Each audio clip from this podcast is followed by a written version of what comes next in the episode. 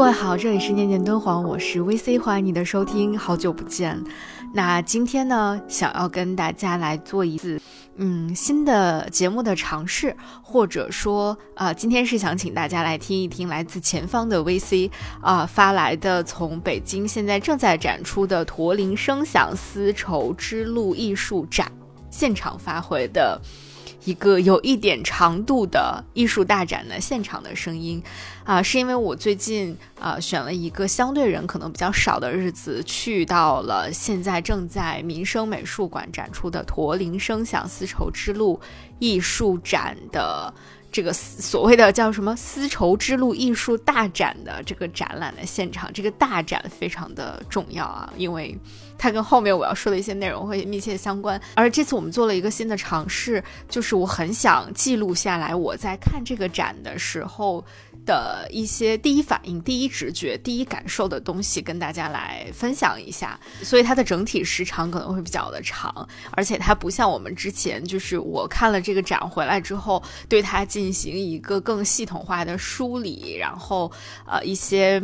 背景资料的查阅精简，就是把它做成一个非常凝练的东西。那些东西我们之后当然还是会去做的。那今天这期节目其实就是一个小小的尝试，或者说就是一次小小的记录。当然还是对音频内容做了一些精简的，因为整个这个展我即便是没有特别认真细致的看，还是花了将近三个小时多一点的时间，大概三小时十五分钟吧。那正式开始我们的看展旅程之前呢，有几个点想要跟大家来先分享一下。首先就是，呃，如果你有关注过可能最早我的一些社交媒体动态的话，其实去年我有看过民生美术馆办的那个敦煌的展，看完之后我其实还是挺失望的。那为什么我上一次失望，这次还要来看？其实我在。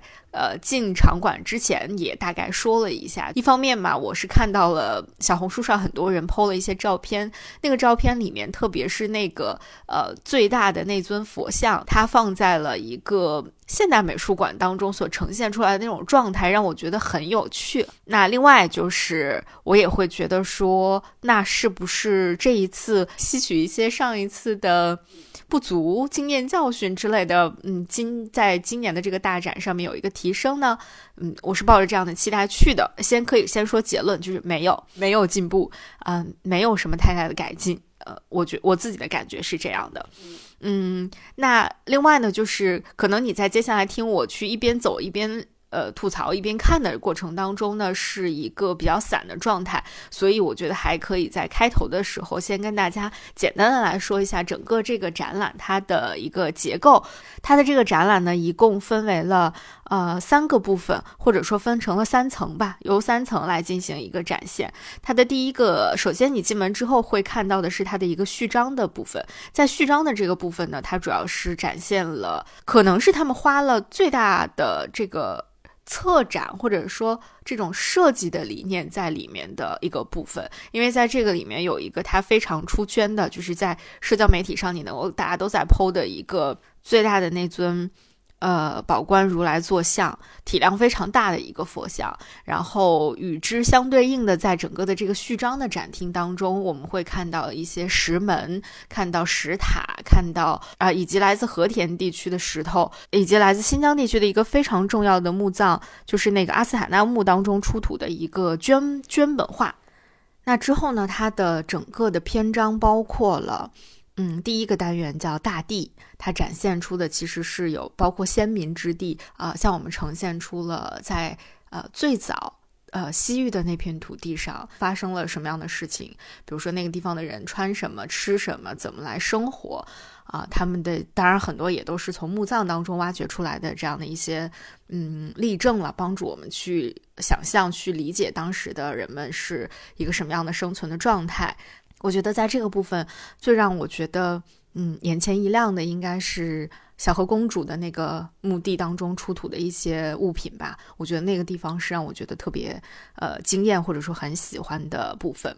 那第二个单元呢是叫做人间，其实讲的是在丝路开通之后，整个的呃丝路沿线的这些土地上啊，人们的生活、人们的文化、社会都开始发生了各种各样的变化。那在这种文化融合的背景之下，这个这片土地上呈现出了怎样的繁华？和有趣的变化。第三个篇章叫做“天空”了，它其实就是从世俗生活进入到了啊人们的思想和信仰的层面啊。那在这个部分，其实讲到了一些宗教，然后特别是嗯，最让人其实最让我期待，也是最让我失望的部分，就是呃佛教艺术的发展和佛教艺术的呈现。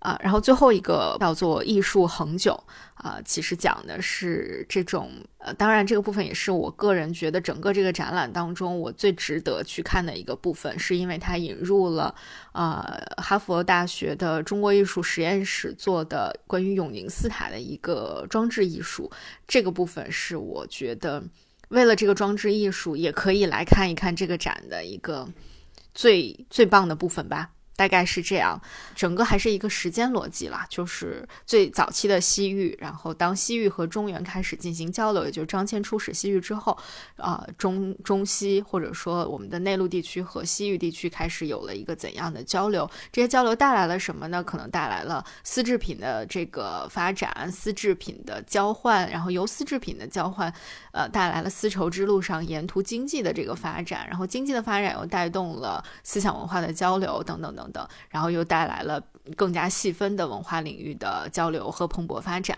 以及各种各样的演变吧。我觉得，作为对于丝路文化非常感兴趣的大多数艺术爱好者来说，大家可能最关心或者是最想要看到的，应该是呃佛像、石窟、壁画这个部分。但是我个人是觉得呢，这一次展览当中的石窟、佛像和壁画的这个部分呈现的很单薄，所以我个人的期待是没有得到满足的。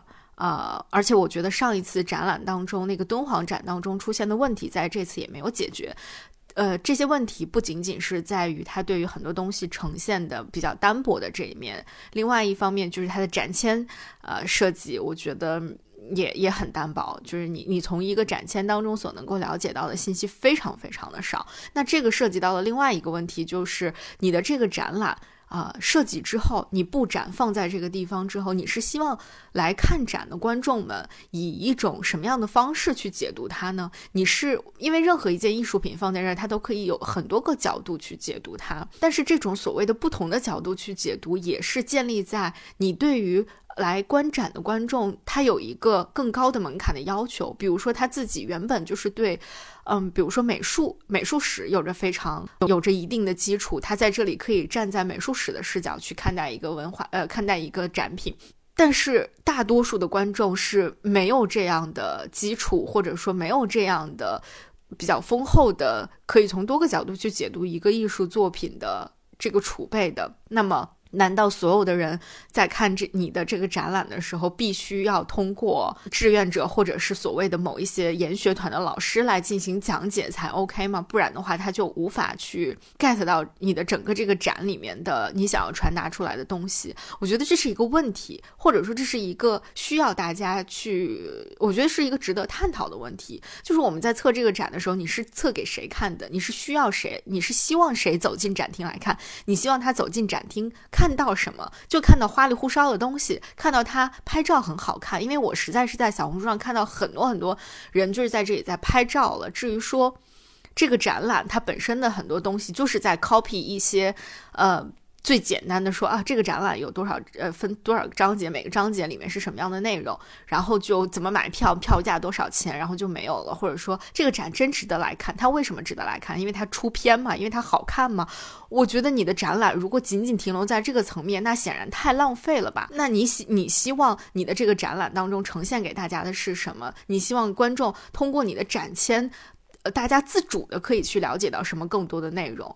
现在这个展签上的内容显然是没有做到这些部分的，这是我觉得让我觉得很失望的一点。唯一我希望看到现代艺术的，或者说现代的一些科技，现代人的一些。呃，理解古人的视角，怎么去融入，怎么和古代的这种传统的艺术作品进行融合，那就是哈佛大学中国实验室所做出的那个永宁永宁寺永宁塔的那个作品，那个装置艺术作品，就是我看到的一个最完美的呈现。我觉得那个真的非常棒。这也就涉及到我对于整个这个所谓的展，呃的一个感受，就是我。我从今往后一定会对什么什么叉叉大展，如果但凡有这样的词语出现在他的宣传语当中，我都会百分之二百的去提高警惕，因为这种所谓什么叉叉大展，很有可能就是一个又大又全，但仿佛你看了之后又只是看了一个目录一样的感觉。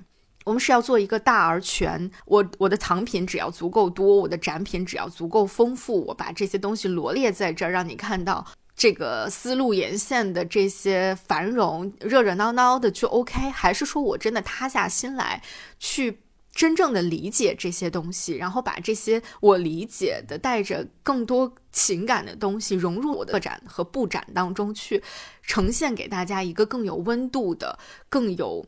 理解的这个展在里面，我觉得这个是完全不一样的。就在这个展里面，我看到的是很多既要又要还要的东西在这个展的里面。那那与之形成鲜明对比的就是我非常喜欢的哈佛大学中国实验室所做出的这个小小切口，但是它是对整个永宁寺的历史也好，永宁寺所在的当时的那个洛阳城的。嗯，风土人情也好，他是有一个非常深入的了解。他在这些非常深入了解的基础之上，又结合了现代的这种表现的手法，充充分的去展现了永宁寺塔这些年来做的一些考古挖掘也好，呃，包括整个洛阳地区的一些考古挖掘，还有对于永宁寺这个充满了谜团的。这么一个曾经非常宏伟的建筑的各方面的研究复原，所有的这些学术成果融汇成了最后的这样的一个装置艺术作品。你看到它的那个浓度，再来去想，嗯，你希望从这个所谓的帮你梳理一下思路文化的这个展的期待，它是有一个巨大的落差在的。所以我看完这个展之后，心情还挺复杂的。我会觉得这个展又新又旧。以上我所说的，以及以下我所说的所有的评价都是非常主观的、非常个人的。呃，而且我在就是剪辑这期节目的时候，我也意识到了有一个点，就是我对于这些这个展品当中很多东西的一个不满足，呃，是来自于或者说我缺乏的一些新鲜感和激动的情绪的一个很重要的原因，可能是我这些年，呃，他所。收集的这些博物馆里面的藏品，我之前多多少少都去当地看到过了，而且随着这些年，我不断的去一些原址原地去看很多，比如说石窟也好，很多壁画作品也好，或者是哪怕只是到当地去看当地的博物馆，那个感受是完全不一样的。那个感受是一个更全面的、立体的、更多维度的。它带给我的震撼是非常非常大的，所以当我看到在这样的一个展厅里面，把一些孤零零的呃展品拿过来，让它脱离了原来的语境，脱离了原来的土地，到这里来的时候，我难免有的时候会觉得它很薄，很单薄。这是我自己的一个个人的感受，那所以我觉得，如果你可能没有那么多的时间精力，或你不愿意到很多原址原地去看这些展品，呃，那其实在这个所谓的大展上面，能一下子看到这么多展品，那也是一件不错的事情。至于说里面的一些我觉得更值得去多聊的展品的话，后面我会慢慢的把它做成做成一期一期更呃。有针对性的节目继续在我们的念念敦煌当中去进行更新。朋友们，我现在已经在民生美术馆了。我们今天要做一次节目的新的尝试。呃，我们今天来民生美术馆看那个驼铃声响的展。这个展应该算是呃关于敦煌艺术的二点零，我觉得可以这样理解吧。因为一点零的时候应该是去年它。呃，只是作为了敦煌展的，我觉得是故宫敦煌展的一个延续吧。然后这次据说把整个的这个敦煌艺术进行了拓展，就整个的是一个丝绸之路上的艺术大展，所以不限于敦煌了啊。那我们就来看看吧。其实上一次的那个展，我个人不是非常的喜欢，呃，这次本来没有打算来，但是。呃，看到了一些其中的部分藏品，觉得哦，maybe 还是可以来尝试一下，所以我今天就来了。但今天的北京非常冷啊，我现在已经瑟瑟发抖了。我现在九点五十四，还有六分钟才开门，我们先在门口等一等吧。啊，然后可以看到，我们现在站在它的门口。他把整个展的这个入口的地方做成了一个远看像布达拉宫。它的外墙上面放了一些这次展览比较重要的展品，比如说，应该是你一进门就会看到的。宝冠如来坐像，这也是所有的几乎所有小红书关于这个展的帖子当中都会提到的一个。正好，因为我们现在反正还要等一会儿才能进去，那我们就来先说说这个宝冠如来坐像吧。我看到很多人来看这个展，应该是为了看一些，比如说初次展出的展品啊什么的，但。吸引我来看这个展，其实不是这些展品，因为这些展品虽然说很多是从不同的，比如说甘肃啊、山山西、陕西这些博物馆、青海这些博物馆里面，然后借过来的一些展品嘛，它比较系统的给它组成了整个的这个丝绸之路艺术展的一个系统性的呈现。但对我来说，其实最核心的，或者说我非常好奇的一个点是，嗯，就是这个。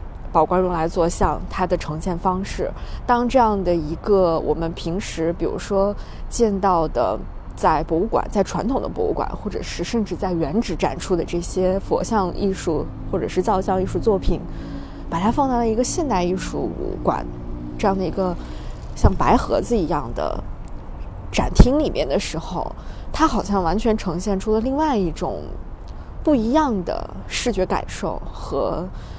嗯，一个很很不同的立体感受吧。这也是为什么我觉得啊，也许可以来看一看。就这是我之前看展的时候从来没有过多关注过的，所以今天我可能看展的时候，除了看它会展出什么样的藏品之外，也会非常关注这个部分。嗯，然后这个如来宝冠如来坐像，它是一个唐代的坐像，这个首先就。还挺让人期待的。另外就是它巨大的这个尺幅嘛，它大概呃高应该有两米多，二百三十九厘米，非常的高。光它的底座高就有将近一米，就八十七厘米左右。它原来是在东山雷谷台的南洞里面，然后是这次从龙门石窟研究院里面拿过来的，嗯。然后，另外它旁边还展出的是一个月基图的屏风绢画，这个是，嗯，从吐鲁番地区出土的一个阿斯塔纳二百三十号墓出土的一个绢画画本。然后这次是从新疆市博物院拿过来，新疆自治区博物馆借过来的。好，现在应该时间差不多了，我们准备进去了。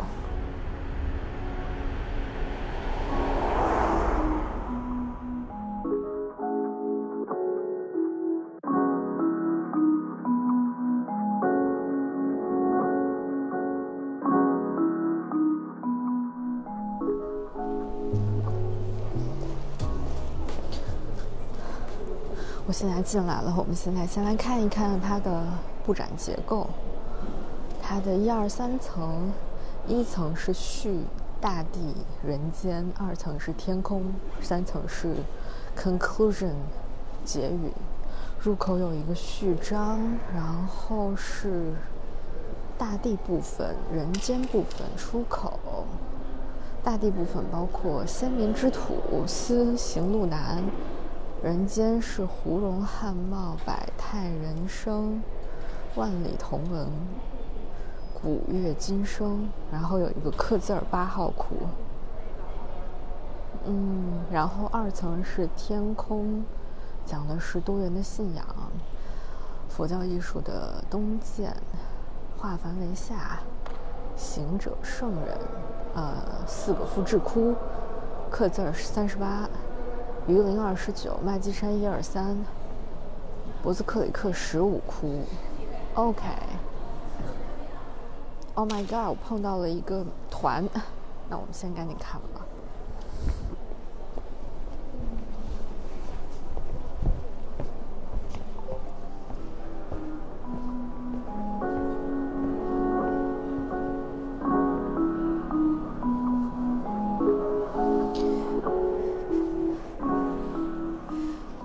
上来看到了一个长安三年安思泰造像塔，龙门石窟研究院收藏的一个唐塔，啊，怎么说呢？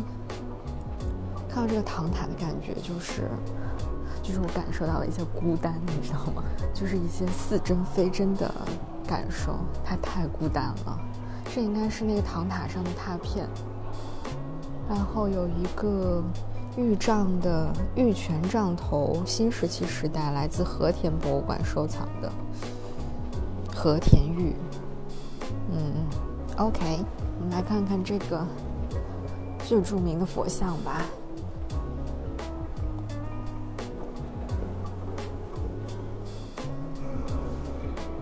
这尊佛像因为它的体量足够大。然后它被放置在了这个整个展览的最核心的位置，所以它它能体现出一些美感，就是一些那种古典艺术、当代艺术之间的那种很奇妙的结合。嗯，就是你会看到很多，比如说像在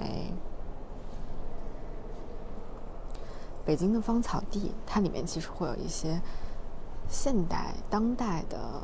佛教造像作品放在了一个更我们当下的这种艺术空间或者是生活空间里面，你不会觉得有违和感，你反而会觉得形成了一种很奇妙的古今对应感，这个还挺奇妙的。然后今天的这尊佛像放在这儿，也会有类似于这样的感受，这个是很妙的一点。在这个佛像面向佛像的右手边，就是另外一件国宝级的作品。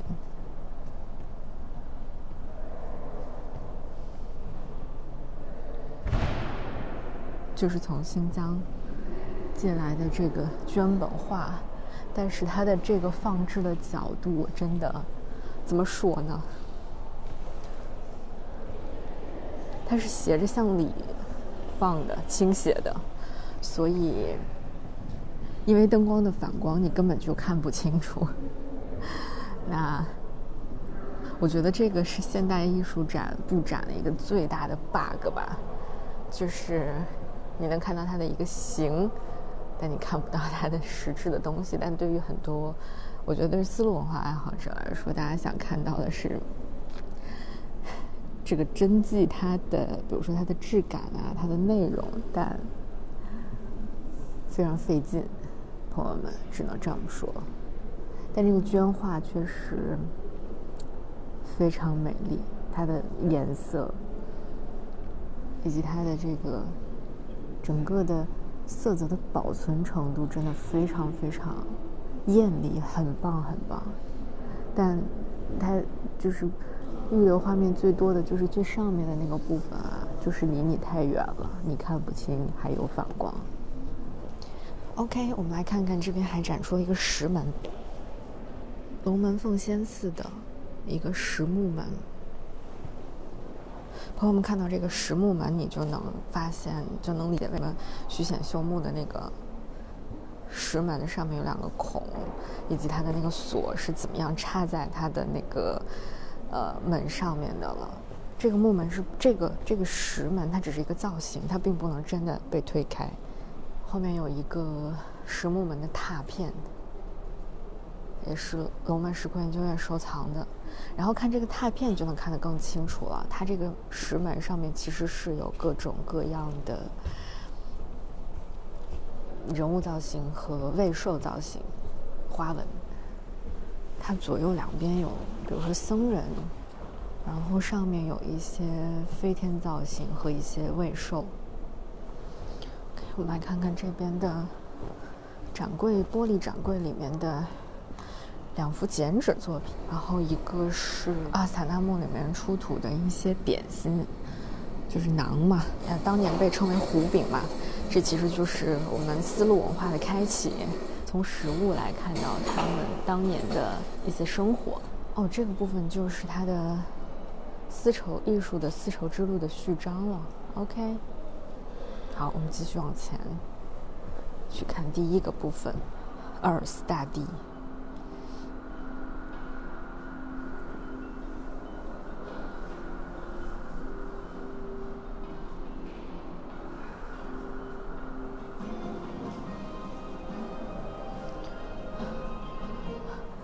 概念音乐是什么鬼？真的吗？真的吗？为什么要播这首音乐？好，我们继续来看吧。大地，绵延万里的亚欧大陆是人类的经典文明地带。公元一二，公元前一二八年，张骞翻越葱岭，抵达大夏。映入他眼帘的是希腊化的地中海景象。OK，那所以这个部分所谓的 Earth 所展现出来的就是。我们可以代入一下张骞的视角。当张骞翻越葱岭抵达大夏，他看到的是一幅怎样的景色？他看到了古罗马，看到了草原、沙漠、绿洲、河流，共同构成的东西方世界。嗯。哦，这里展出的是大的展柜里面，展出的是青海藏医药文化博物馆收藏的三件饰品，两件小的头饰，然后一件红底团科对鸟纹的锦袍，都是吐蕃时期的。嗯，哦，这个凤鸟立纹锦袍真的非常棒，这个凤鸟团锦啊，这个颜色。这个花纹，包括它周围能看到一些，哇，很奇特的，有着非常鲜明的罗马风格哎。你也能感受到这个凤鸟纹，应该是在当时的确非常多的人、人民、不同的民族都非常喜欢它。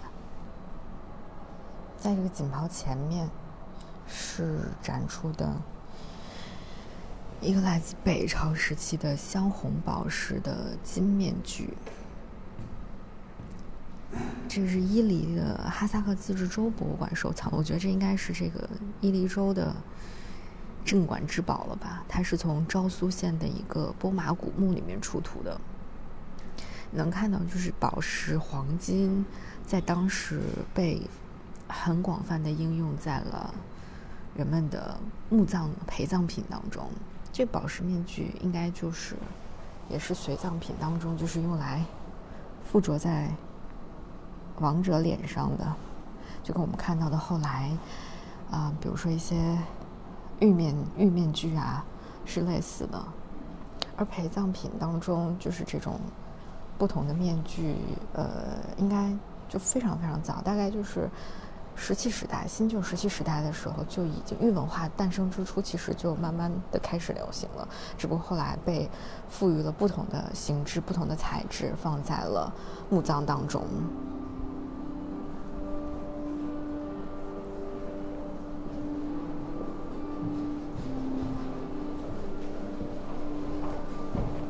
OK，我们继续向前了。前面的进入第一个 part，森林之土。他说：“丝绸之路绵延在大地，祖先从这条道路的东端繁衍生息。不仅丝绸被贩贸易，它还是小麦之路、玉石之路。”嗯，古代神话当中所居的昆仑山啊，这和我们之前的很多事情可以联系在一起了。和田的玉，然后昆仑的神话传说，盛产玉石。现实当中，啊，曾经非常水草茂密的地方，后来变成了戈壁沙漠。先民们聚水成绿洲，沿水而行，踩踏出了一条后人以丝绸之路改而扩之的贸易之路和文化交流之路。嗯，带我们回到这片土地最初的样子。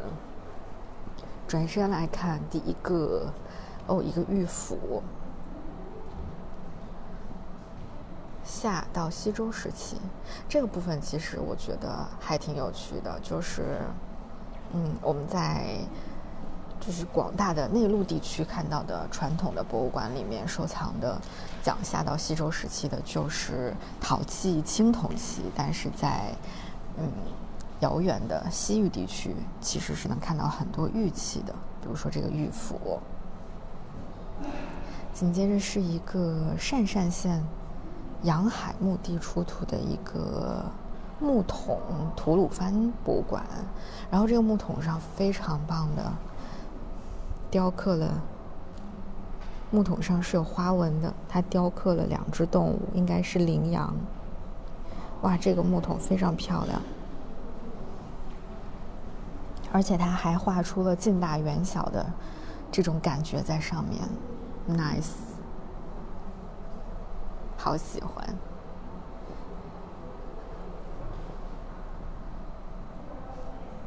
之后出是一些也是墓葬出土的金的金饰品、金箔饰品、金饰品。而且你会发现，他们的金饰品的造型跟我们内陆地区是不一样的。这组金饰品是在哈巴河东塔勒德墓地出土的。在最左边的这个是一个雪豹的时间，所以你能感受到，就是哎，OK，就是不同地区的人他们在打造不同的金饰品的时候选择的。动物造型就会非常来源于他们的生活，然后这边还有一个虎形的金箔，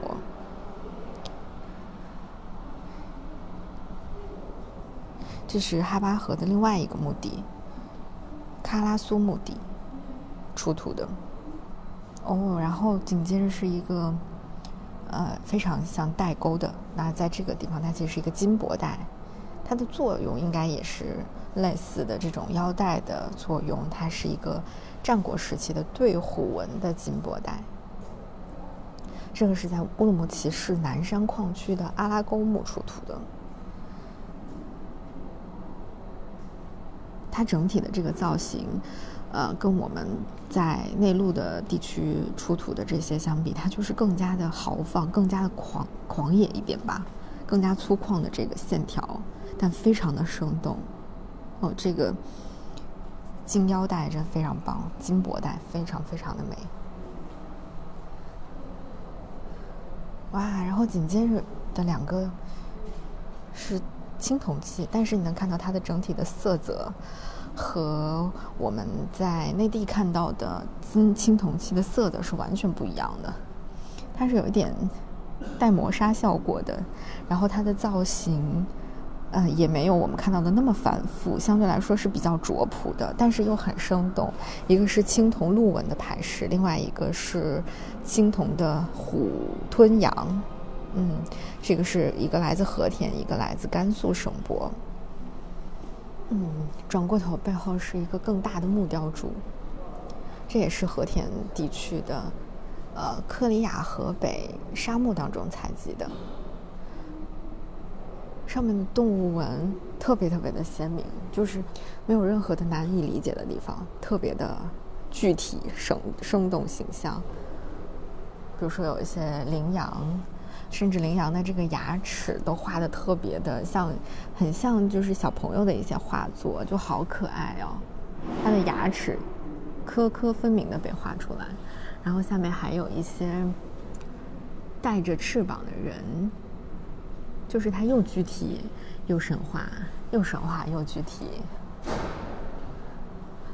还有还有马的造型，应该是马的造型、鹿的造型。我甚至觉得可能这个还有一些骆驼造型在上面。I guess 我猜是。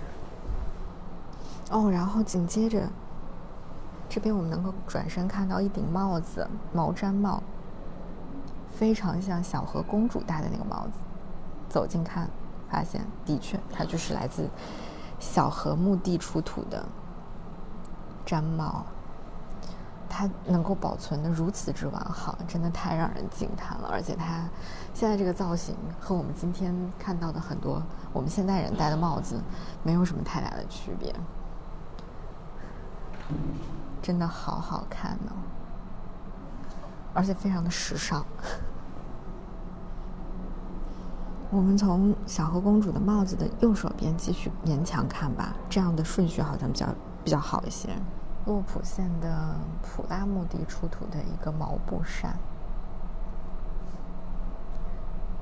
这就是毛这个毛线制品，新疆地区人们的生活当中扮演了非常重要的角色呀。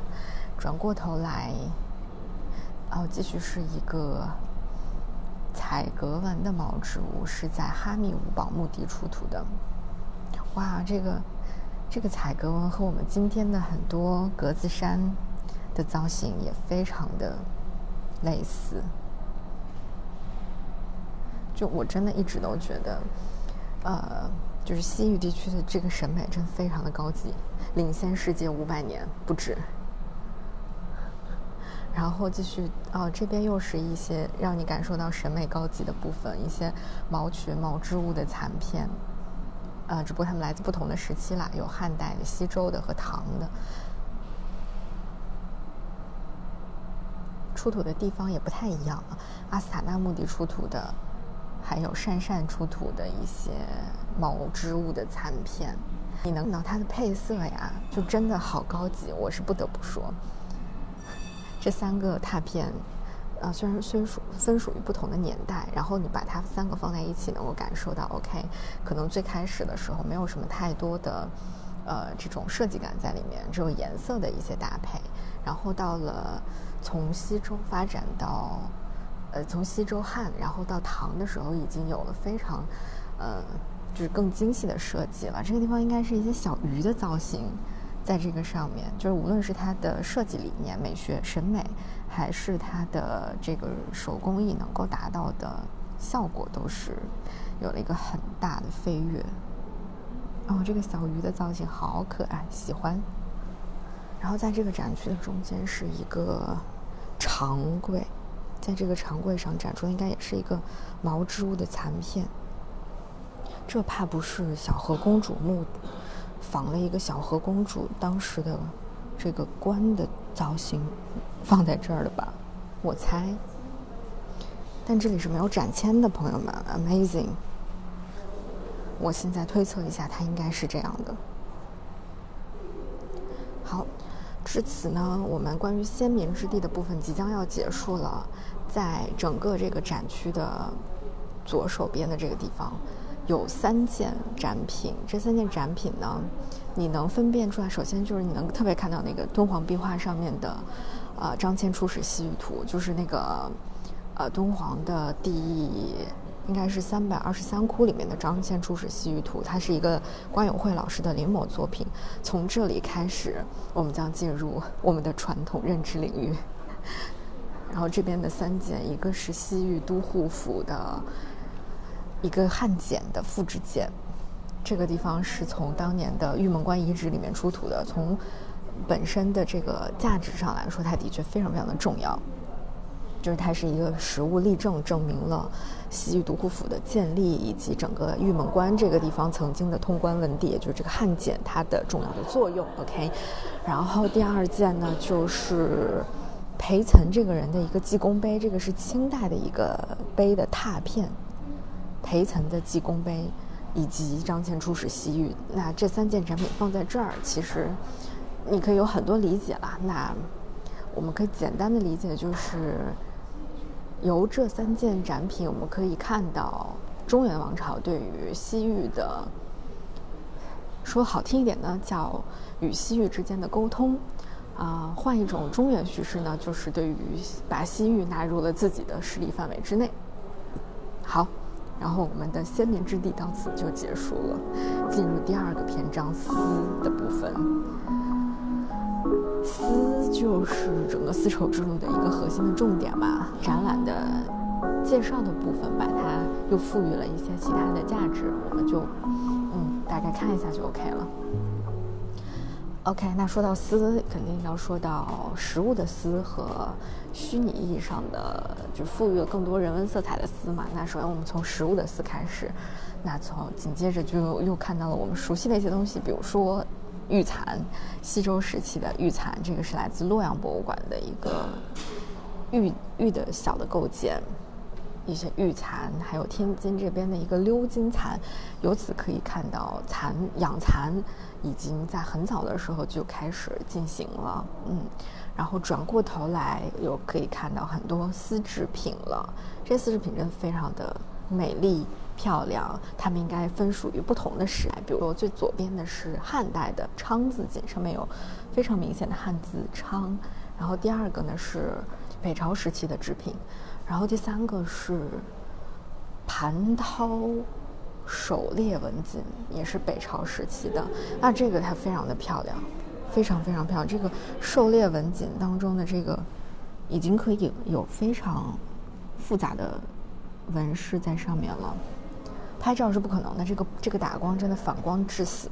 OK，第四个是南北朝时期的一个竖纹锦，真的。西域审美领先世界五千年，真的太美了。然后右边是三个更大尺幅的丝织锦，锦的这个纹样也更美了。你就是你对比来看，你能非常明显的分辨出哪一些来自西域，哪一些来自中原地区。这三件也是青海的藏医药文化博物馆收藏的。三件织品，一个是孔雀纹锦，一个是羊纹锦，还有连珠纹的驿马纹锦。连珠纹这个可大有说法，大家可以到时候去听《午夜飞行》的 那期节目。这个凤鸟纹对羊纹就是两只羊双羊纹，和这个凤呃和最后右边的这个驿马纹。都特别特别的美，特别是这个驿马纹。刚才我们在前面序章部分也能够看到驿马纹，在那个呃也是青海呃藏医药文化博物馆捐赠的那个大的锦袍上面也能够看到驿马纹，而且这个都是同一时期，就是都是吐蕃时期的这些作品，啊，非常美丽，太美了。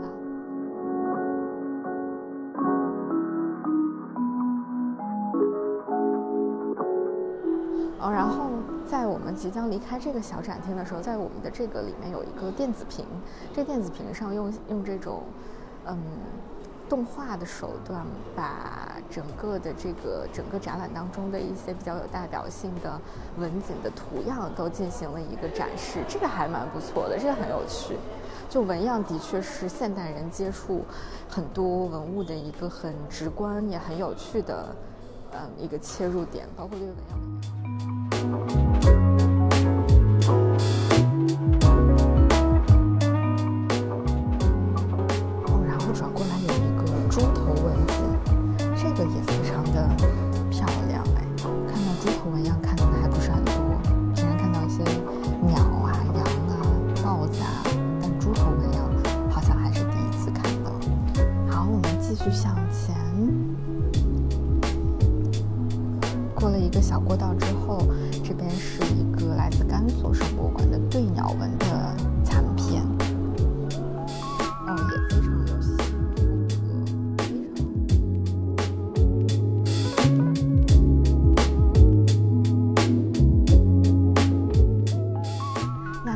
这里，我们的整个这个叫什么淡木色的部分，我们看这个，它这个地方比较好一点，就是不同的展区，它用不同的颜色来做区分。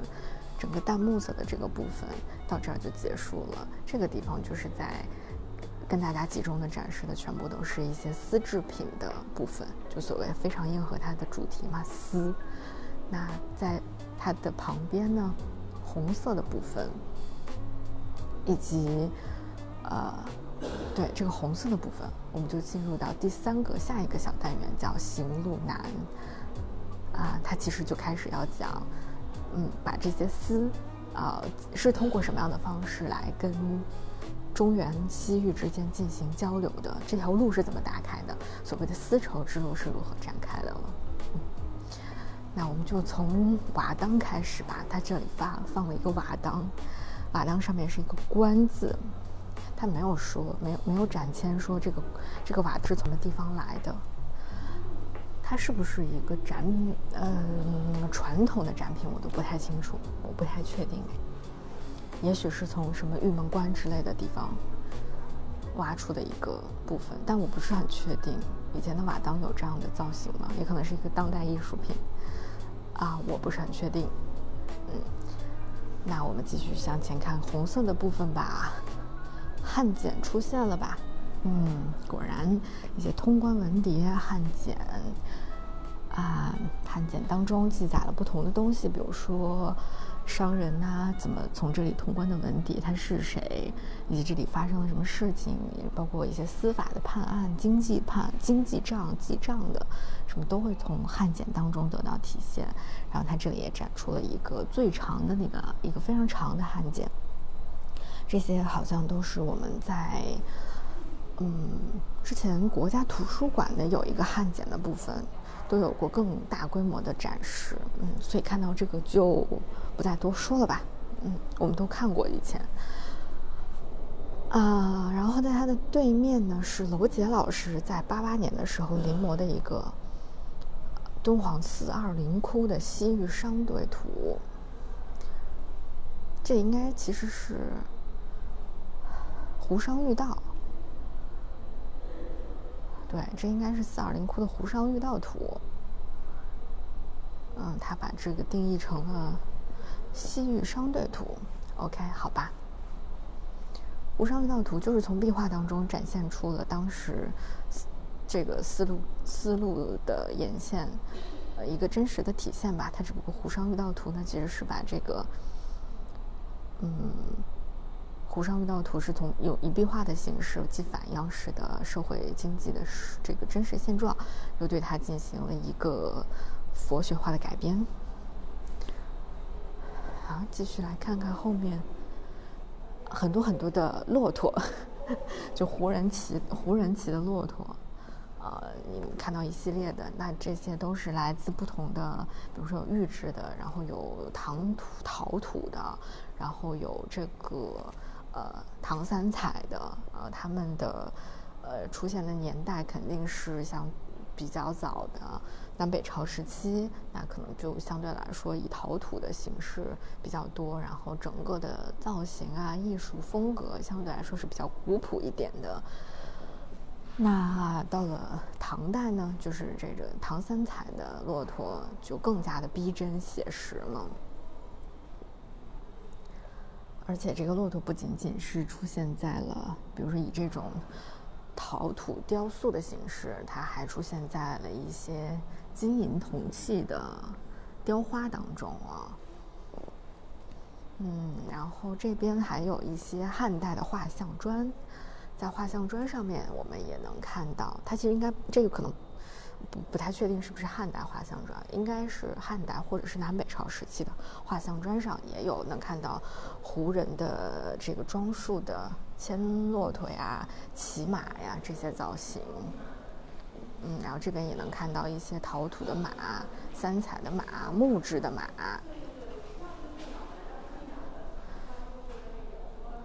然后这儿还画了一个吴作人的 一个水墨画作品。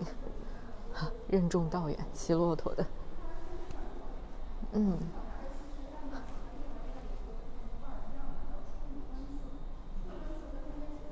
这边还有一些呃硬币，丝路交丝路的这个交通上面会使用不同的硬币，不同纹样的硬币，以及这里有一个应该也是敦煌，这是哪个窟的壁画？我记不太清楚了。不同来自不同民族的这个人来这里经商的过程中，啊，遇到了匪徒，也其实也是湖上遇到图，这应该是，对对对对啊，非常熟，我现在想不起来，一时蒙住了，这也是湖上遇到图，就他想把这个财产给到他，然后请他放过我们的这些啊，这个这个湖商们，然后湖上就开始祈求菩萨的保佑嘛，啊，这是这个壁画所展示出来的，好像是五十八窟，我有点记不清了，回去 check 一下。就所以你看到关于这个整个西域通商道路是通过有实物的证据，然后有一些艺术创作的作品，大概就是这个样子。然后由此这个部分结束的时候，开始进入到下一个人间的部分。人间刚才又说这个大地嘛，然后进入到人间，就是其实就是应该为我们展现出来的，就是整个，嗯，人间纷繁的这个整个怎么说呢？这个部分应该就是展现的丝绸之路给整个沿线地带带来的。非常丰富的变化吧，无论是经济文化还是艺术，包括墓葬艺术等等，它的这个变化都都在这里得到了一个呈现。应该是，嗯，在这儿有一个很有趣的，就是在人间的起手的部分，有一个大的手印，这个是唐代的手印砖，是先博物院藏的一个手印砖，这个我不是很了解啊，回去可以查一查。是专门这种砖，就是来留下手印的吗？还是说当时留下的一个小 bug，但反而成了今天我们的一个可以看到它的一个不一样的景象啊？然后这个部分的第一篇章《红汗帽》，其实讲的就是胡风对于中原文化的影响。来看一下，嗯。一些，这个主要应该就是唐代唐唐时期的一些墓葬当中出土的俑了，有一些是木俑，有一些它是陶俑，主要还是展现出一些胡人的面相、胡人的面貌。这也是我们在很多中原地区墓葬当中最喜欢展示的，就是胡人俑。这些胡人俑还有各种具体的细分啊，比如说有。呃，胡胡商，然后一些什么，呃，跳舞的人等等，嗯，这些俑的出现，其实我们也可以从另外一个侧面感受到，它就是所谓的“视死如是生”的这个理念的，在不同地区都有，不仅是我们的中原的这些墓葬当中有，包括新疆地区的很多墓葬当中也有这样的设置，这就是一种，嗯，胡汉之间文化的交融嘛。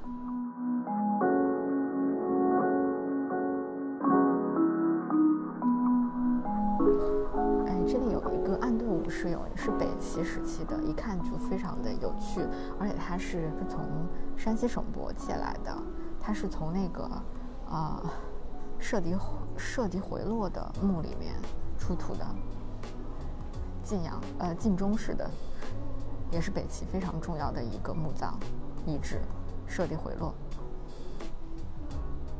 它的色彩保存的还非常完整呢，nice。然后是一些三彩的纹理俑，卷气的大女俑，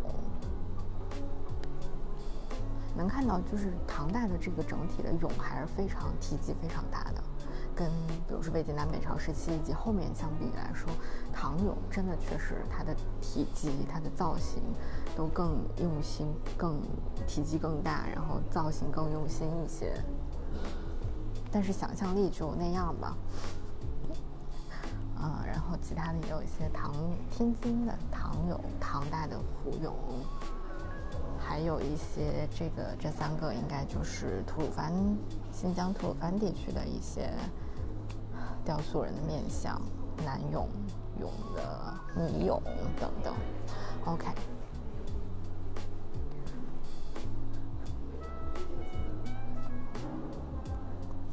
哦，这里还展示了一个昆仑奴的陶俑，旁边是一个张族的买奴卷。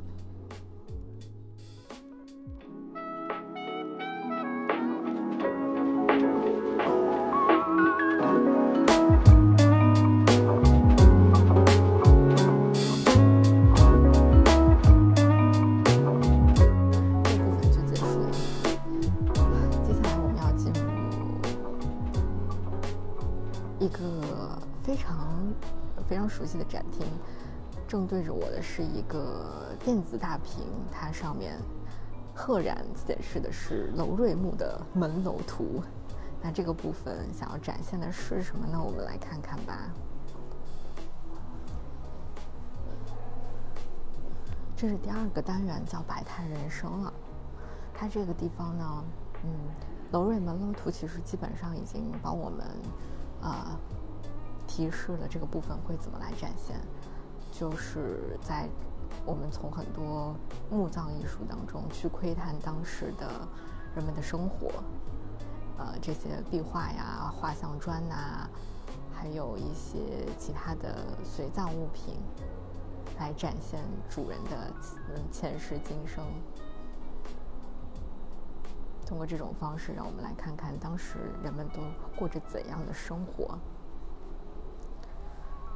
在这个展览解释词的旁边，就是一个唐代的鎏金的西方神奇人物连珠式银腰带。哇哦，这个有点酷哎！这确实是一些西方的，赫拉克利斯、雅典娜、宙斯，应该是这些人。这些西方的神奇在珠纹的这个纹饰里面，然后每把这些不同的连珠纹的，呃，鎏金的做成的这个小的金块儿，给它用腰带串起来，做成一个一整条腰带，这个非常美啊。这是青海省博的一个藏品，能感受到东西文化的一个极致的、最具体的交流体现。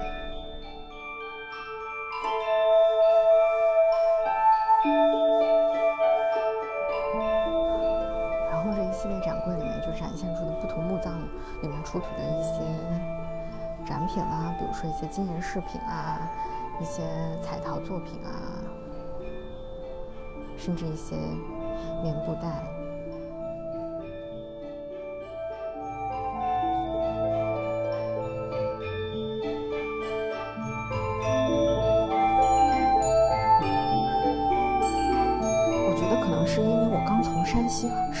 就，很多东西我看起来就没啥惊喜感了。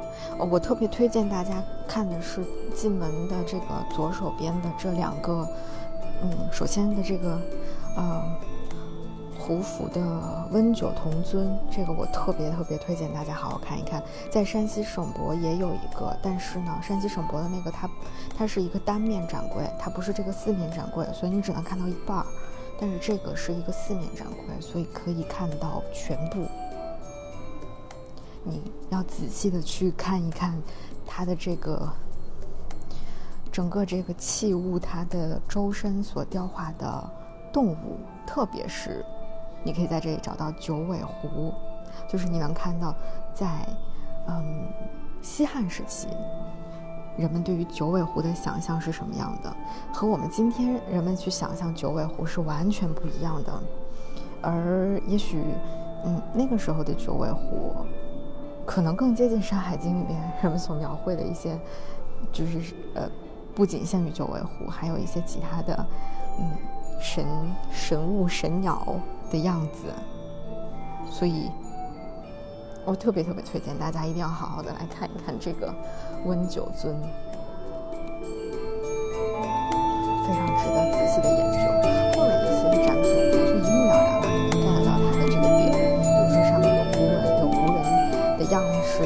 式的造型，啊，你你就很明显的 get 到他想要表达什么内容了。然后这里又看到了老朋友。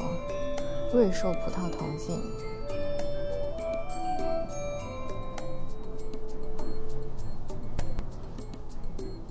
他其实想说的是，葡萄这种东西，它的存在，它本身不是一个我们中原本土产的东西嘛，那就是通过丝绸之路传过来的。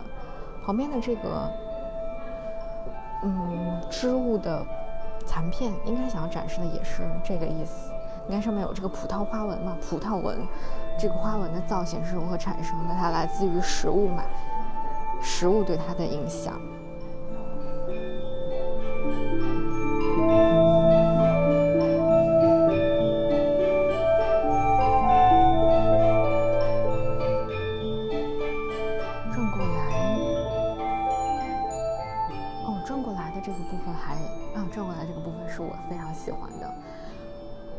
就是在那个楼瑞木的电子画的背后，是棺木画和画像砖。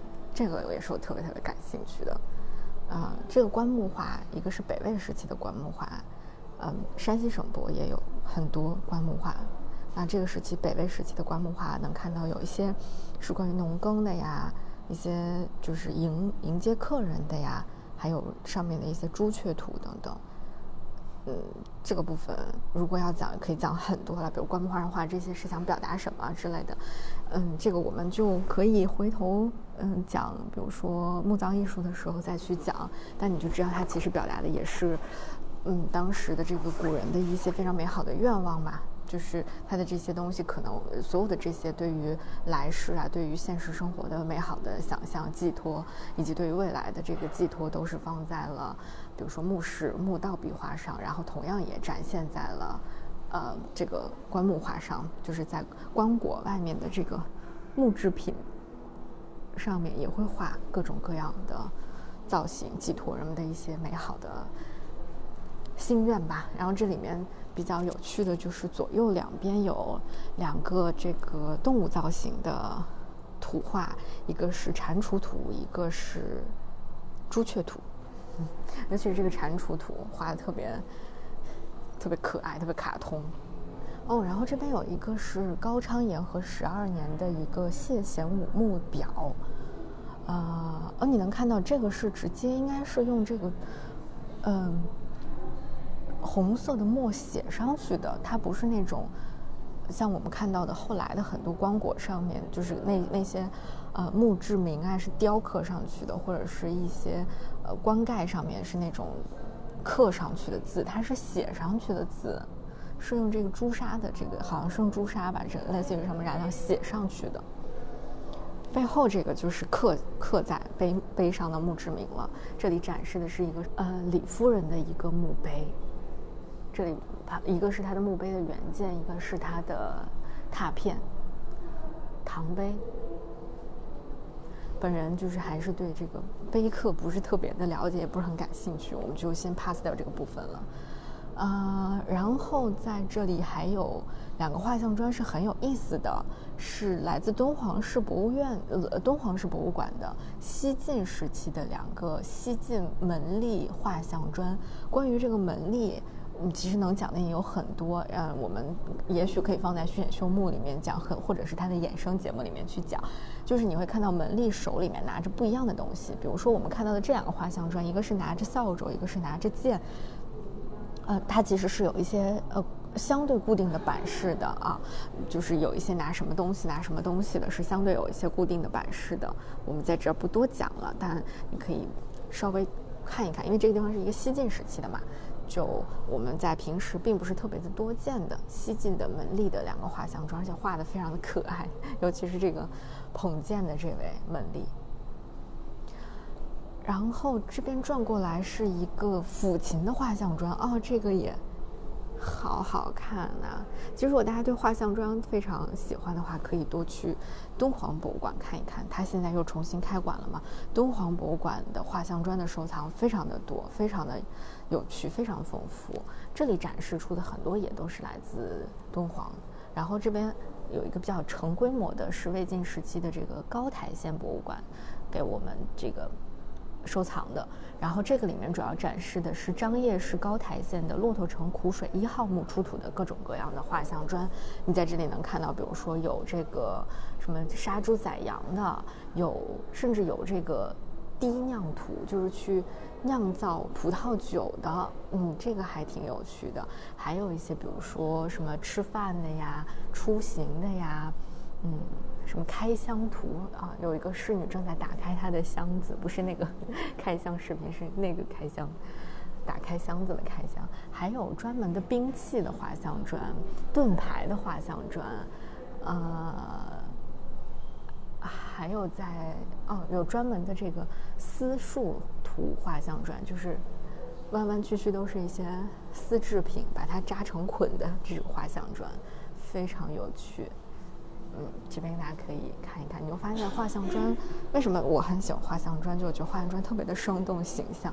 这个部分最后这个墙上的这块展展示的都是画像砖，呃，然后你能看到就是为什么我推荐大家去敦煌市博物馆呢？就是它的画像砖就非常的有趣。嗯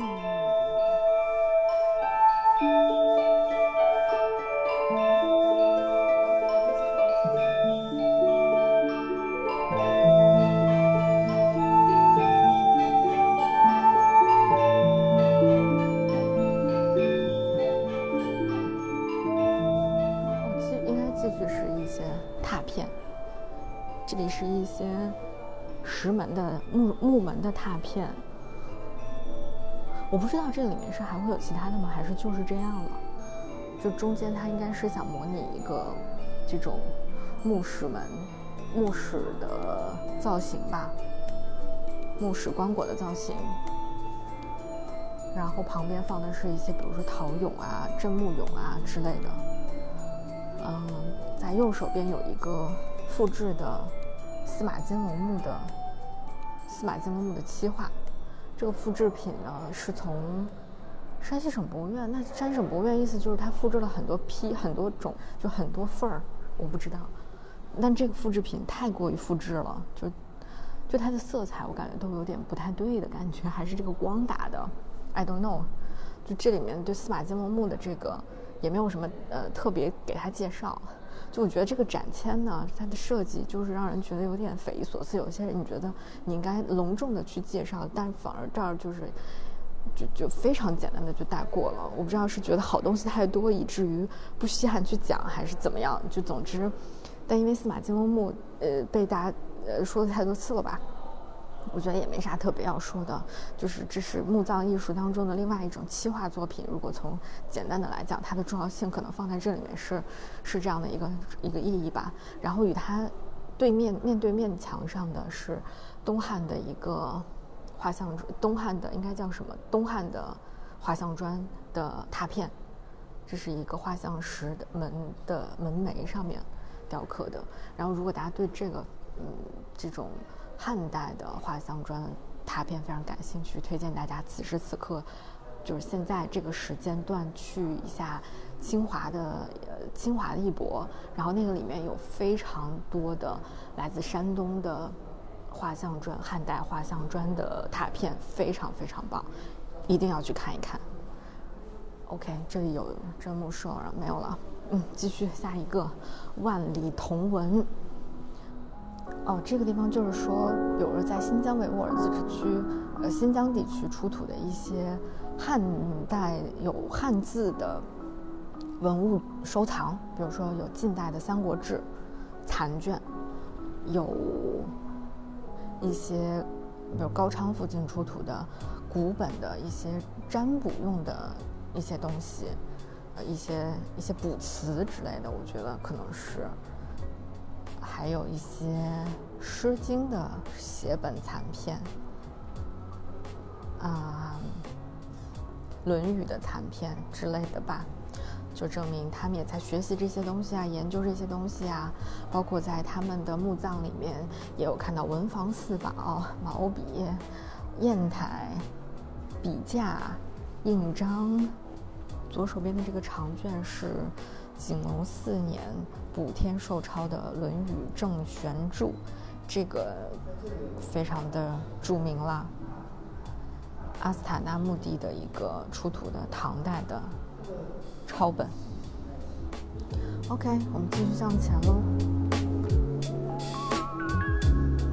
嗯，这是一个互动亭，里面主要展示的是一个声音艺术博物馆，这是一个。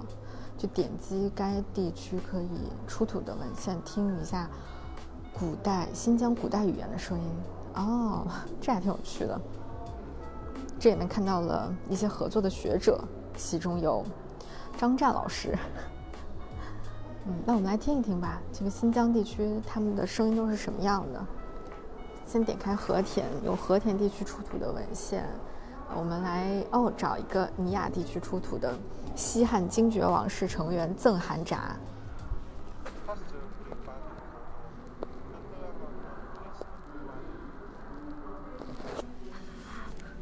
但其实对我来说都是听不懂的语言，就你能大概听一个感觉吧。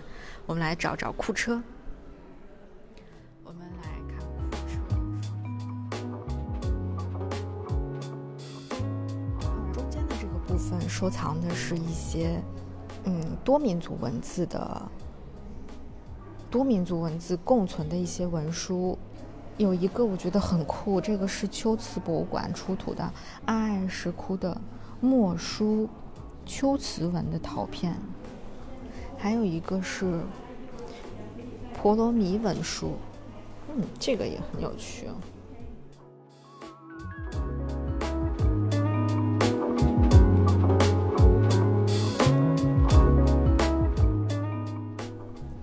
今生，一些艺术作品。哦，继续有一个声艺术博物馆，然后这里呢展现的主要是不同的。比如壁画，然后，呃，雕塑、木俑，呃，墓室里的俑，涉及到的与艺术、与音乐相关的，在这里有几幅看到了熟悉的，来自克孜尔石窟的几幅壁画的临摹，啊，包括这里也有一些饰品作品，呃，类似于木卡姆之类的，但这个叫跳山羊，这还挺有趣的。就是他们的演奏的里面，前面会放着这个小的山羊的造型，然后随着他们的音乐旋律在上下跳跃，这个好有趣啊！然后看这个秋瓷石窟，呃，我们讲过啊，有一些不是呃算秋瓷石窟，但不是呃不是克孜尔石窟啊，有一个秋瓷石窟的，呃，这里是一个临摹作品。库木图拉石窟的一六三窟，它大家其实讲的也是钱达婆和紧那罗。呃，其实我们在克孜尔石窟里面也也有嘛，对吧？啊，然后这边是有这个热瓦普弹唱的，哎，我太喜欢热瓦普了，推荐大家在这儿可以多听听。啊，嗯，我在这儿不多停留了，能看到还有这个敦煌。啊，莫高窟三二零窟的这个胡旋舞，嗯，都已经说烂了，就不说了。嗯，还有一些木这个木质的、玉质的、陶制的器乐俑跳舞的，然后敲锣打鼓的、吹箫的、吹笙的、吹箜篌的，嗯，弹琴的，巴拉巴拉之类的。顶端的这个部分还挂着一张图木库拉石窟三十一窟的天宫祭月图，这个我们在克孜尔也讲过了，我们就不讲啦。我们要赶紧往前走啦，逃离讲解团。哦，其实除了那个之外，它的墙除了刚才我们说的，呃，那个热瓦普，还有专门的都塔尔弹唱，然后就是十二木卡姆当中的每一个乐器，它都有呃单独的独奏弹唱。哎，推荐大家一定要听一听啊。好，我们赶紧，哎，这样我们第一部分好像就结束了耶。嗯，第一部分到古乐今生就结束了，最后在一层会有一个克孜尔第八窟的复制窟，我们来看看。这个，哦，这个这个这个呃通道上面有一个各国王子听法图，一九四窟的段文杰老师临摹的。壁画，还有一个在咖啡厅的左上方有一个娱乐太子图，是克孜尔幺幺八窟的。嗯，这个是没见过的。我们进一下克孜尔第八窟的复制窟，然后正好我们感受一下进复制窟和进真窟的感觉有啥不一样。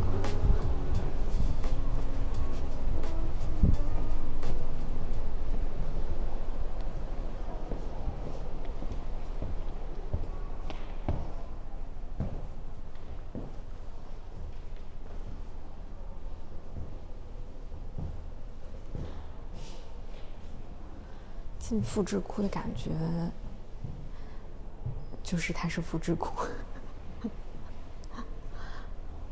嗯，我觉得进复制库的感觉是你，嗯，可能是因为你已经进过真窟了，所以你进到复制库之后，没有那种 扑面而来的震撼和压迫感吧。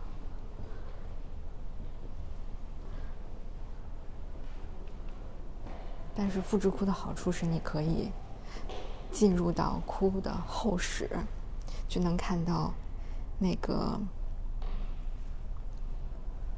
墓室后面的部分，能看到通道两侧墙壁上画的那个有头光的武士图，有头光的武士图。然后进入到后面的涅槃洞窟的部分，哦，这个部分还是蛮有趣的。这个确实是你在真窟里面，因为进不去嘛。哇，这个大满足了，就是弥补了我我们去看真的第八窟的一些没有进入到后室的遗憾。但的确感觉太不一样了。复制窟，复制窟更多的的确是更适合你去研究观看。呃，一些细节部分，但是那个那种心灵的震撼还是不一样的。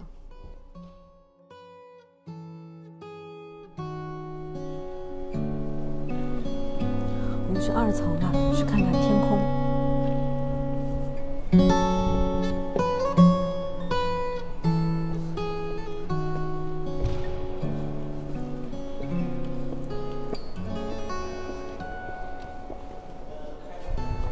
所谓天空，其实在这重点凸显的，想说的是信仰、思想、信仰。我们先来看看展品吧，然后再看这些复制窟。哦，都是一些壁画临摹作品，比如说有幺零三窟的佛顶尊圣陀罗尼经，佛陀玻璃的。故事，佛陀玻璃的故事是啥？讲过了。我们之前，大家可以，我可以放一个链接到这儿，大家可以去听一听佛陀玻璃的故事。然后啊，张大千先生飞天，嗯，不想看了。哦，这里有一幅库木土拉石窟第五十八窟的地势文法图，这个嗯还蛮酷的。这个没有见过这张图，与九色鹿相对的。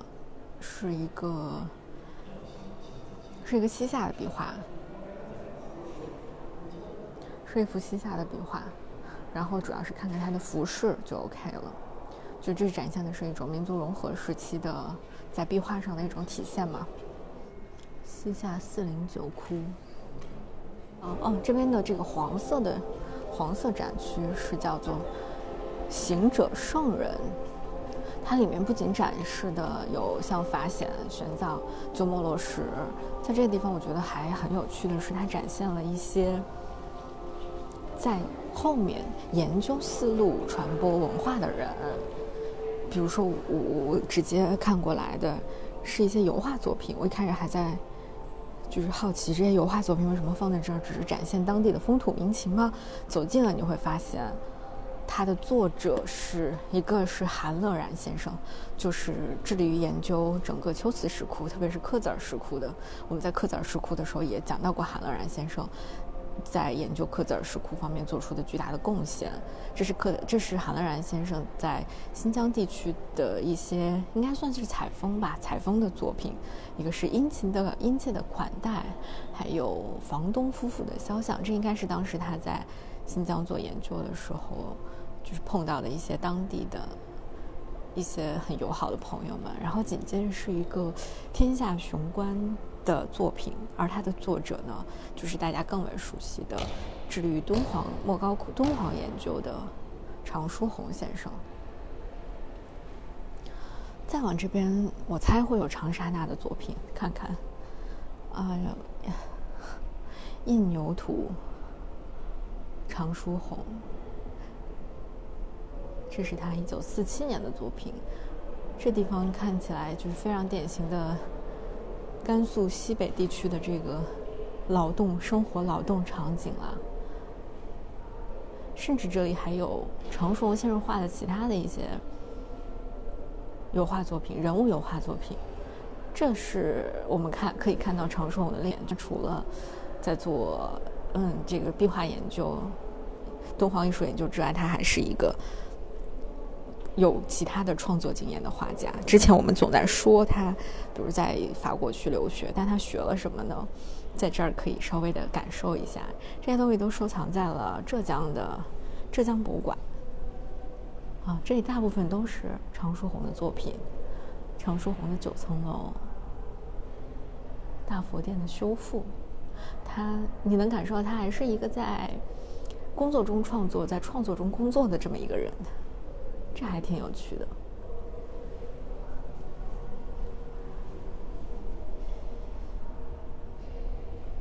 啊，然后啊，最边上这个是一些像线描稿，啊，但其实不是线描稿，就是是一些呃，就是黑白作品吧，水墨作品。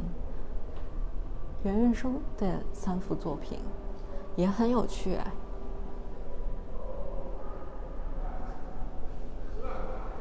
是他在敦煌和哦，这应该是龙门石窟对龙门的一些写生作品。那你这个很有趣，能感受到在敦煌艺术的这个道路上，一直都在有不同的人用不同的方式、不同的艺术创作形式在创作着它。这里甚至还有一个小的黑白电视，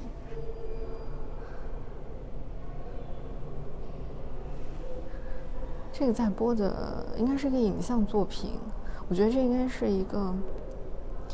当代艺术家做的影像作品，发生在洞窟里面的僧人和一个女孩之间的故事。在韩乐然先生作品的旁边，有几件展示的实物作品，其中有两件很有趣啊，一个木梳，还有一个连珠花鸟纹的。残片是由韩乐然先生捐赠的，是由韩乐然先生捐捐赠的，这是两个很惊喜的发现。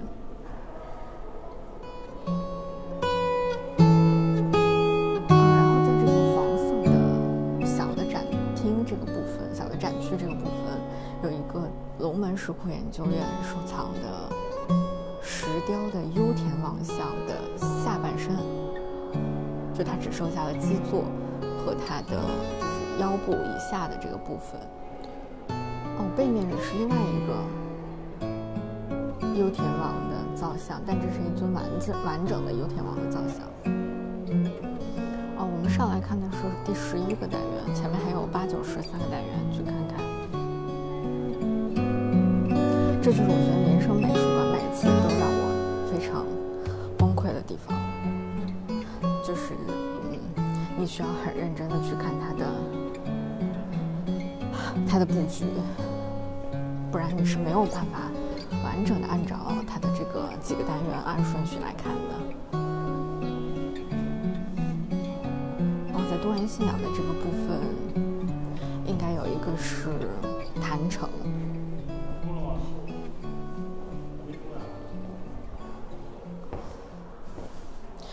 就是做的一个坛城，没有什么特别的，这就是藏传佛教文化当中最具有代表性的实物的展示。坛城就是一个世界，一个世界就是一个坛城。呃，我觉得其实坛城最触动人心的不是坛城本身，而是破坛城的那个过程。如果你感兴趣的话，可以去看一些纪录片。就是他们耗费了那么大的心力、精力、物力各方面，去建造了这个坛城之后，在正式的某一个节日的那一天破掉这个坛城的那个瞬间，简直就是冲击灵魂呐！然后与坛城相对的、正对的是。秋瓷石窟的非常典型的菱形画、菱形壁画，库木图拉的十七窟本身的本身故事。啊，从这个部分黄色的这个部分，黄色展区是多元信仰。我们来大致的看看吧。呃，南北朝时期的《妙法莲花经》，其实你能大致猜想到，比如佛教呀、基督教啊、呃、仙教啊等等吧的一些石塔、佛塔，嗯，还有对藏传的佛教，嗯，哦，这个地方。又是哦，我真的觉得青海藏医药文化博物馆太厉害了，这是一个什么神奇的博物馆呀？它这里收藏了两个象雄时期的托家，象雄是象雄文明，也是一个我特别感兴趣，但是至今都没有太多了解的。托家是什么？我也不是特别清楚，我们回去稍微的再做一做功课吧。象雄时期，嗯，有机会一定要好好说一说这个事儿。在它的旁边是一个，这个我见过，这个是藏医当中的那个讲人体胚胎发育的图，就是它是怎么怎么一一一下一下变成了，就是整个这个生命诞生的过程，非常有趣。你可以看到他把现代医学和藏医学以及一些他们宗教信仰，就佛教的信仰都融入在了这个作品当中去，比如它的受孕的过程。在最前面，他是画了一些这个佛教人物在上面的，就特别有意思。啊，然后继续往下就是一些，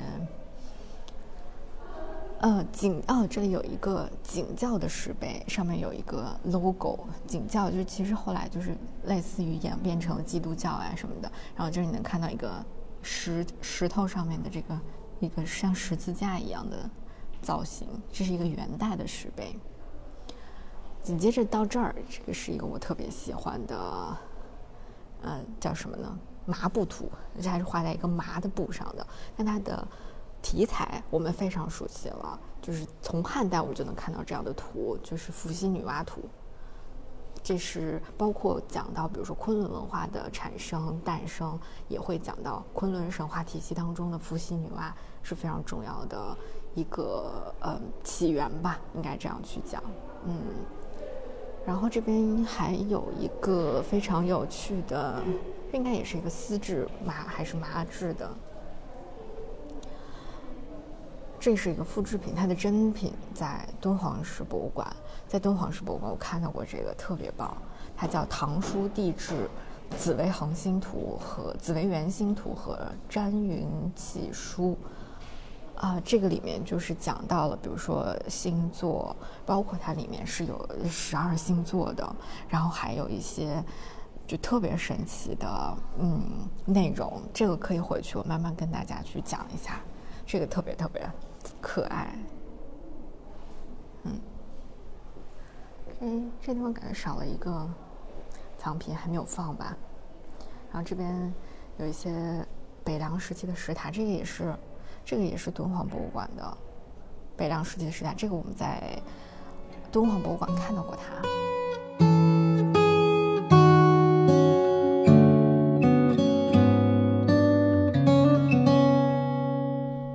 哦，进入到了佛艺东渐，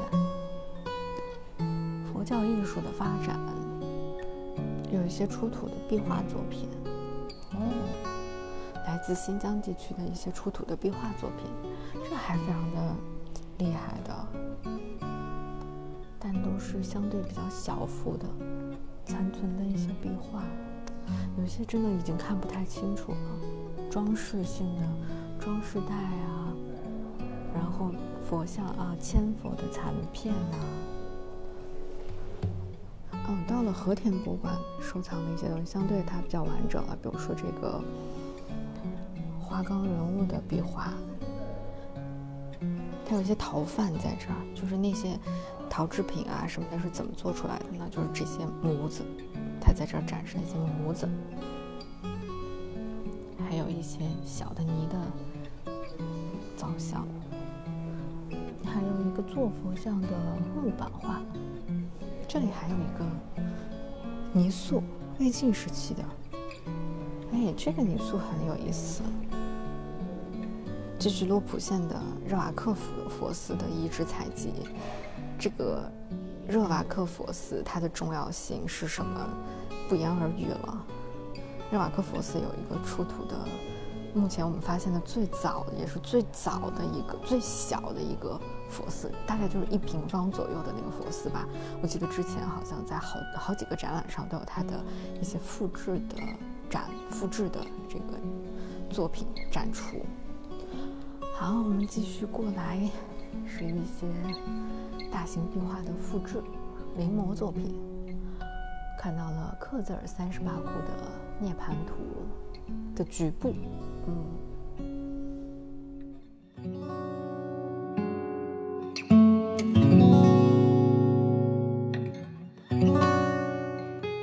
这里是来自后期的 VC，在这里呢，我就没有把呃更多的关于整个这个佛造像的风格流变的这个部分呃保留在这儿了。我觉得整个这个展览呢，呈现的非常的单薄。其实这个。部分他想要呈现出来的就是，比如说从呃新疆地区像克孜尔石窟、秋瓷石窟的这种呃风这种佛教艺术风格，到后来慢慢传入到了中原地区，比如说从呃敦煌的莫高窟到云冈石窟到龙门，然后再到比如说青州的佛像，还有包括呃一些我们之前没有太多提到的麦积山石窟的造像，呃，它是有这样的一个流变的过程的。但在这里就是像。一会儿你会听到有一个讲解员老师也是在说这个地方它的这个整个的时间顺序，呃，其实有一点奇怪，呃，这一点呢也是受制于它的布展和它的场地的设置当中，我觉得是有一些问题的，嗯，就是它的整个这个空间又回到了是那个老问题，就它整个的这个空间，包括它的动线的设计、单元的设计。在上一去年的敦煌展上就已经让人觉得非常的痛苦，就你需要走的非常的混乱，你没有办法有一个非常流畅的动线以及合适的空间去来展示你的这个作品，这就是现代艺术空间。如果你呃，只是换了一个空间，没有换你的策展思路的时候，会遇到的一个大问题。我觉得这就是最需要解决的一个问题，也是民生美术馆如果以后再做这样类似的展览的时候，我真的希望您可以去考虑考虑这个问题。嗯，OK，所以整个的佛像、佛造像的这个部分，我们就不多保留了，希望大家可以理解。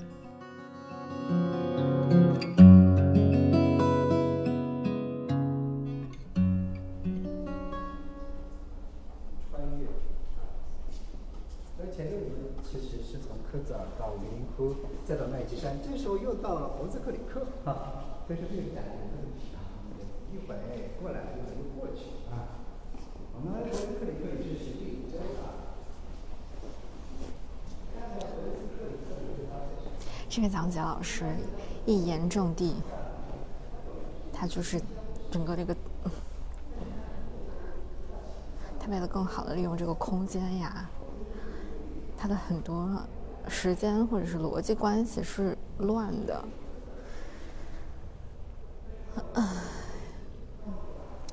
对，从博兹克里克出来，我们看到的是青州造像，但是他把青州造像放在了大红色背景下去展示，就是跟整个青州造像的风格非常的不搭，所以这个部分我看起来非常的难受，朋友们，我太难受了。哎，嗯，我决定 pass 掉这个部分了。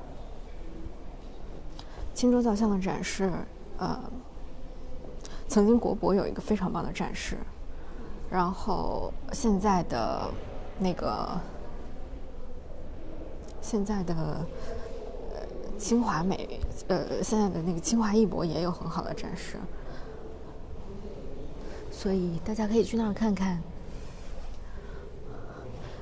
哦，当然，唯一可就是让我们感到欣慰的是，过了这个红色的部分，前面的这个青绿色的部分还是青州的一些造像。我不明白，I don't get it 啊，为什么？为什么？不懂。他把最精华的青州的佛像的那个大幅的完整的青州像放在了一个那个 红不拉几的部分展示，然后在青色的部分。展示的是一些小的构件，我不理解。青州造像结束之后，我们进入到了云冈，what what？就是我就是一个啊，好吧。然后云冈造像后面又放了很多龙门，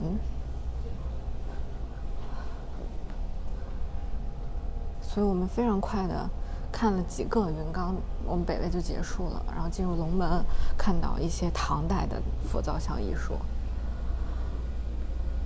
哇！但还是有一些北魏时期的啊，我我有点 get 不到它了。如果你是想以不同时期来分，那就不同时期；如果是以不同地域来分，那就不同地域；如果是以不同单位，那就是以不同单位。现在就是一个一会儿这样，一会儿那样。行吧，你可以把它理解成就是一个一个交融的大动作，然后在这里还有一个宋宋代的金床，嗯，我们就是迅速从唐进入到了宋宋唐宋，嗯，好，然后这里有一个互动区，是一些花纹，嗯，国博在展示他们的。就是中国古代的衣纹衣饰的时候，就用过这个这种展示的方式。好了，我们 pass 掉了，继续就没有了是吗？这边出去吗？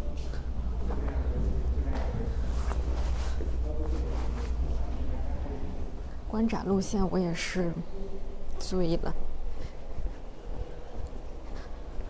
好，那我们走出这个区域了。我这，我又经过了青州红色青州区域，大崩溃。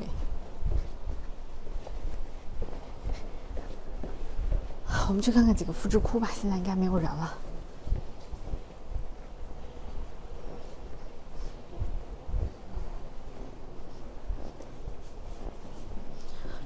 先进入的是。克孜尔三十八啊，在这个复制库里面，我们能看到后面墙壁上的这尊涅槃佛像的图片了。涅槃佛的壁画，这个里面呢，三十八窟复制窟的一个点就是它复刻的受破坏程度。不如真实的受破坏程度那么大，因为你像它的这些墙壁上的孔啊什么的，它是平面的，平面模拟的。但是你到真窟里面，你能感受到它那个深凹进去的那个部分非常明显，就那个真的才叫满目疮痍啊！哦，所以克孜尔三十八、玉林二十九、博兹克尔、博兹克里克十五窟是它没有原窟复制，只是把它的壁画做了一个现代改编。然后麦积山十一二三是做了一个呃佛龛的复制。OK，I get it。好，那我们去三层吧。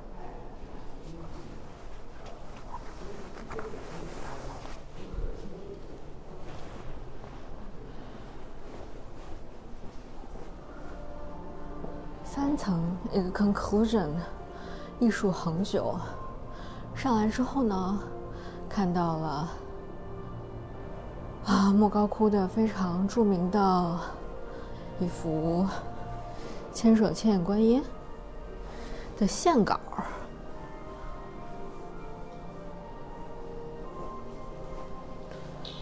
然后我们的头顶有一个旋转屏。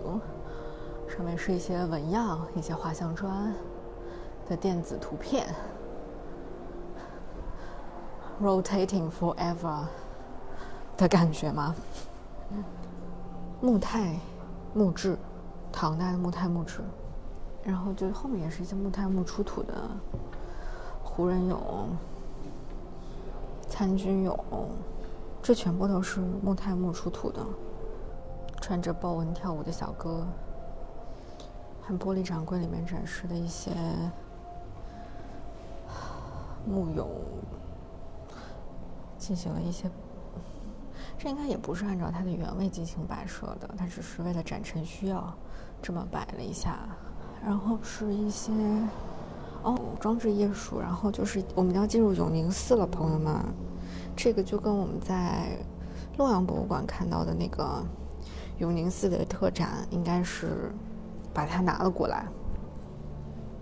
I guess 看，数字洛阳，然后就是哈佛大学中国艺术实验室他们做的嘛。呃，洛阳幻城和洛阳绝响。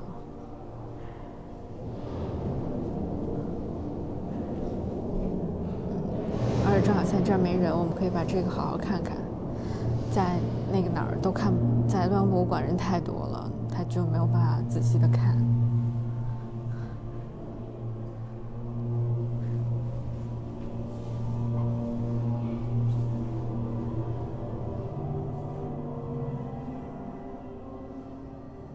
以上就是来自前方记者 VC 带来的《驼铃声响：丝绸之路艺术大展》的现场的声音。展览当中的很多展品是很有意思的，我们会在后面慢慢的跟大家做分享。下期再见。